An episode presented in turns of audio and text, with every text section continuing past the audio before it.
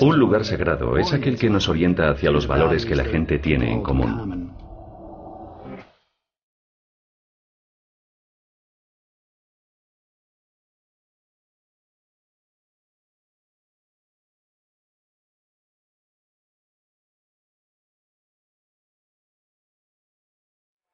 Cada día, los centros comerciales ocupan más espacio en el planeta y atraen en mayor número a los fieles del consumo.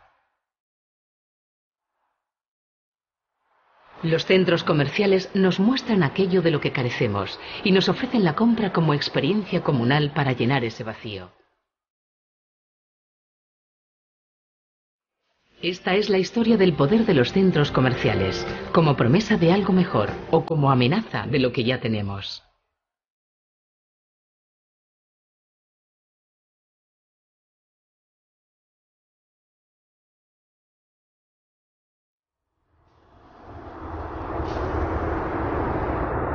El mayor centro comercial de Norteamérica ocupa más de 480.000 metros cuadrados en el oeste de Canadá. Hasta hace poco era el mayor centro comercial de todo el mundo.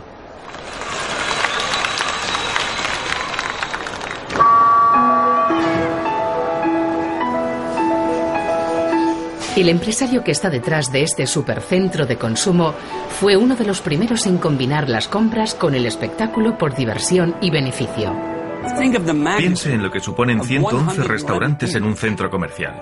836 tiendas. 836 tiendas en un centro comercial. Es algo insólito.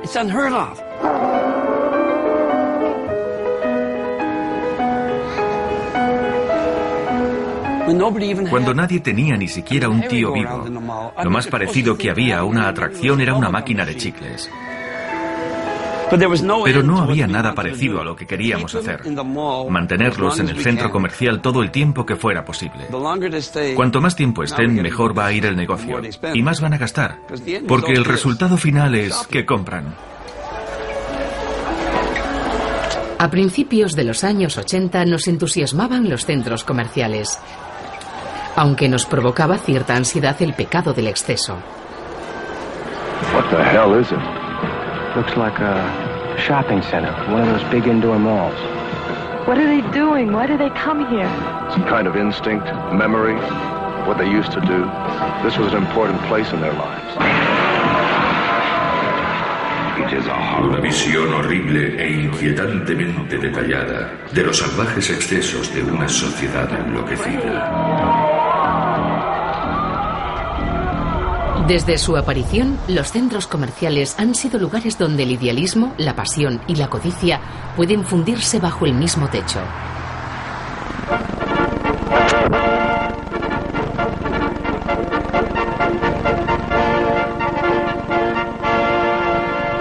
Estamos en las afueras de Minneapolis, en la plaza ajardinada del Centro Comercial Regional de Southdale.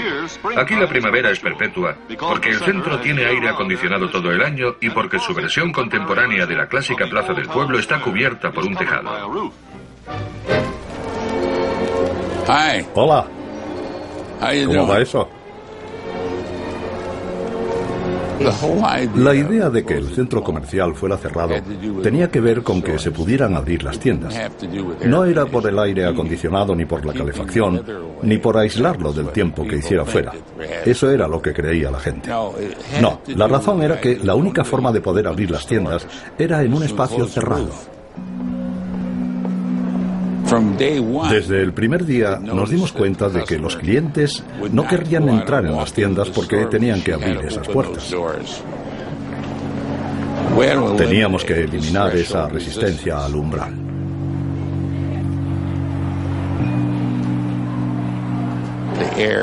El aire, la luz, la temperatura, el entorno que les rodea puede tener una gran influencia. La compra impulsiva es la que no tenían pensado hacer. Muy psicológico. Sí, lo es. Pero es verdad. A finales de los años 60, los centros comerciales prácticamente habían acabado con la vida económica de la mayoría de las comunidades. Hay alrededor de 20.000 centros comerciales en espacios cerrados y climatizados en los Estados Unidos. De ellos, unos 4.500 están considerados grandes centros, con un volumen total de ventas en 2005 de 1.530.438.775.107 dólares.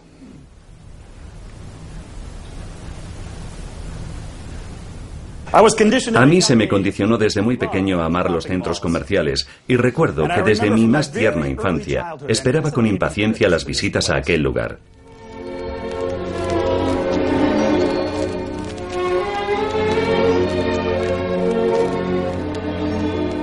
En cada viaje podía contar con una compra sorpresa, normalmente un pequeño juguete, pero también recuerdo que disfrutaba con el ambiente de aquel centro comercial aislado del exterior. Allí, bajo las grandes claraboyas del techo en el interior, había árboles, una pequeña fuente y un estanque reflectante.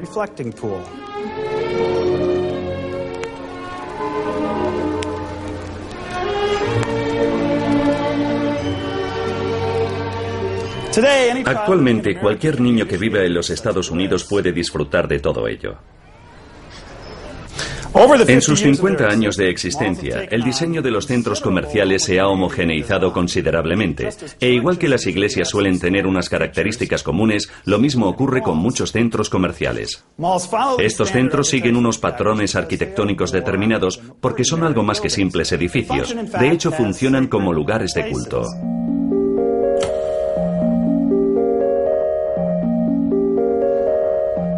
Los centros comerciales han adoptado elementos del simbolismo religioso.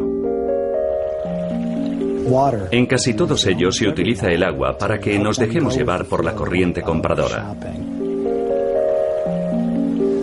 Hay fuentes, cascadas, riachuelos, pequeñas flores de agua. Todo diseñado para transmitir el simbolismo religioso del agua, que es la purificación. Los diseñadores han integrado con mucho ingenio este profundo simbolismo. Estamos hechos de agua, necesitamos el agua, no podemos vivir sin ella.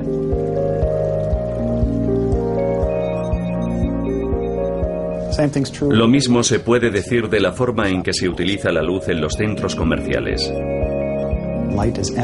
La luz es energía. Por eso suele haber una gran claraboya que proyecta una luz muy brillante, muy intensa, que da a entender que uno está en un lugar especial, diferente. Suelen tener techos muy altos que evocan la sensación de estar en una iglesia donde uno se siente pequeño.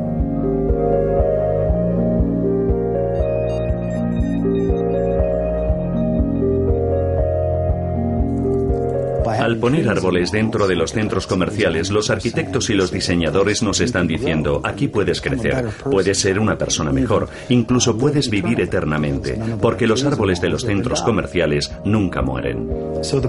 Así que la promesa es que estamos seguros, se nos ofrece una sensación de trascendencia más allá de nuestra fragilidad. Pero en algún momento hay que preguntarse, ¿Cuáles son los límites de eso? ¿De verdad nos estamos realizando a un nivel profundo simplemente por acumular cosas?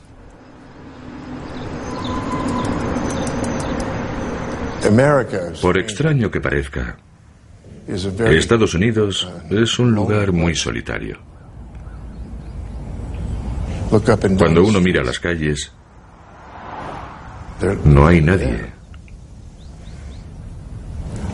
Yo era un niño muy solitario.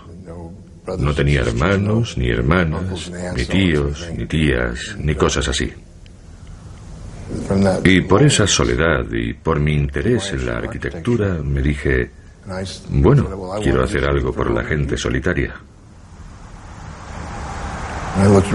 Entonces miré a mi alrededor y me di cuenta de que lo único colectivo eran los partidos de fútbol y los centros comerciales. No había nada más. Y pensé, no puedo influir en los partidos de fútbol. Muy bien, entonces haré centros comerciales.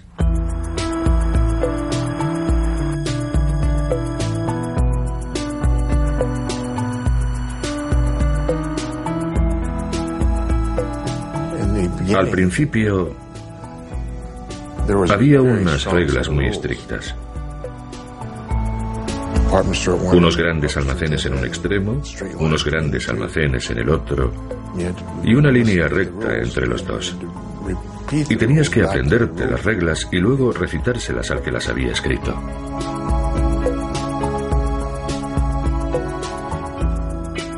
Y acabé tan harto de hacer centros comerciales que lo dejé. Abandoné. Esto ocurría a mediados de los años 70 y John Gerde puso el punto de mira en las ciudades agonizantes de Estados Unidos. Intentó visualizar la forma del cambio e imaginar el papel que podía desempeñar en él un arquitecto desempleado. Fiel aficionado a la ciencia ficción, Gerde descubrió con asombro que el conocido escritor Ray Bradbury había fantaseado precisamente sobre los centros comerciales.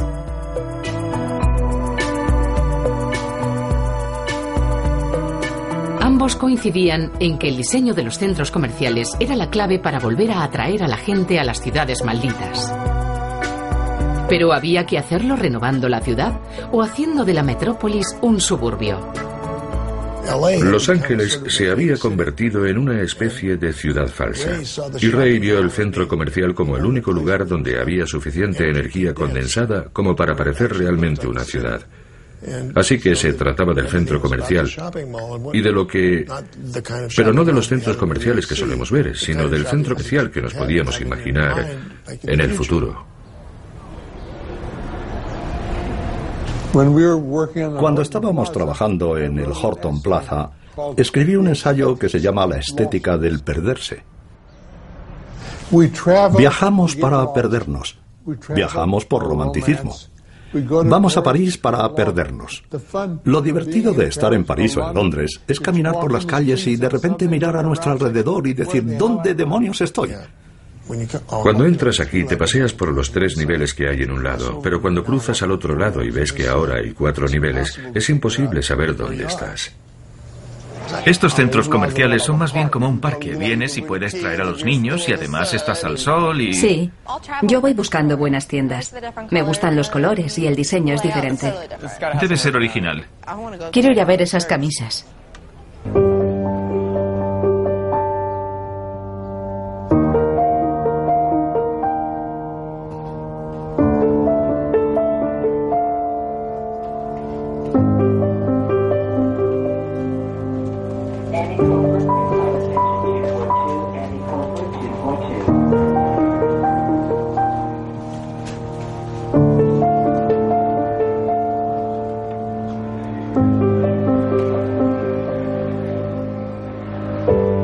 Impacto de Gerde en el diseño de centros comerciales y en la experiencia urbana fue enorme.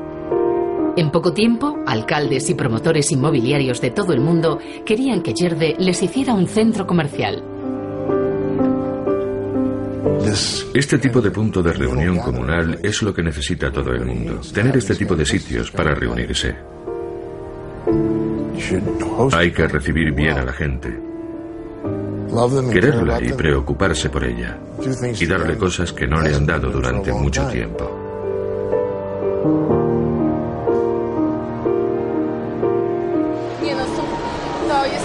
Por una vez alguien ha construido un centro comercial que no parece un cubo como los demás. Todos son iguales.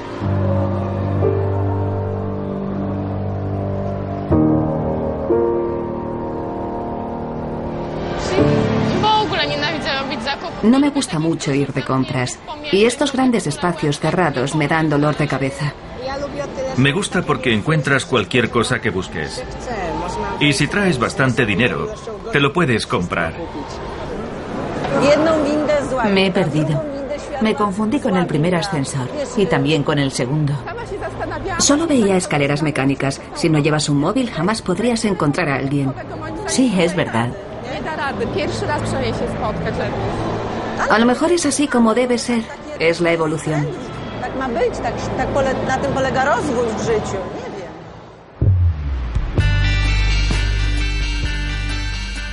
A los ayuntamientos de las ciudades les entusiasman los centros comerciales por algo más que su estética. Cuando los promotores de centros comerciales pagan la cuenta del resurgir urbano, las arcas públicas, cada vez más mermadas, no sufren. Pero a medida que los centros comerciales asumen las funciones de los espacios cívicos públicos, ¿se reduce la vida urbana a las compras y la última moda?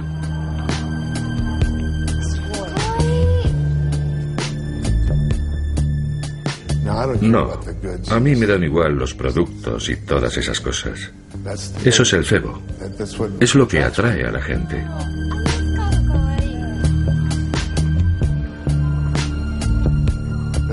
Pero hay mucha gente a la que sí le importa eso. A mí me parece bien que les importe eso. Yo solo quiero el espacio que hay en medio.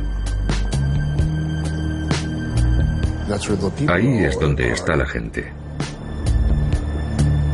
en el espacio que hay en medio. Admiro a los arquitectos de centros comerciales. Suelen ser edificios impresionantes, muy hermosos. Y estoy seguro de que para la gente que diseña centros comerciales, el proceso de crearlos es increíblemente imaginativo y enriquecedor.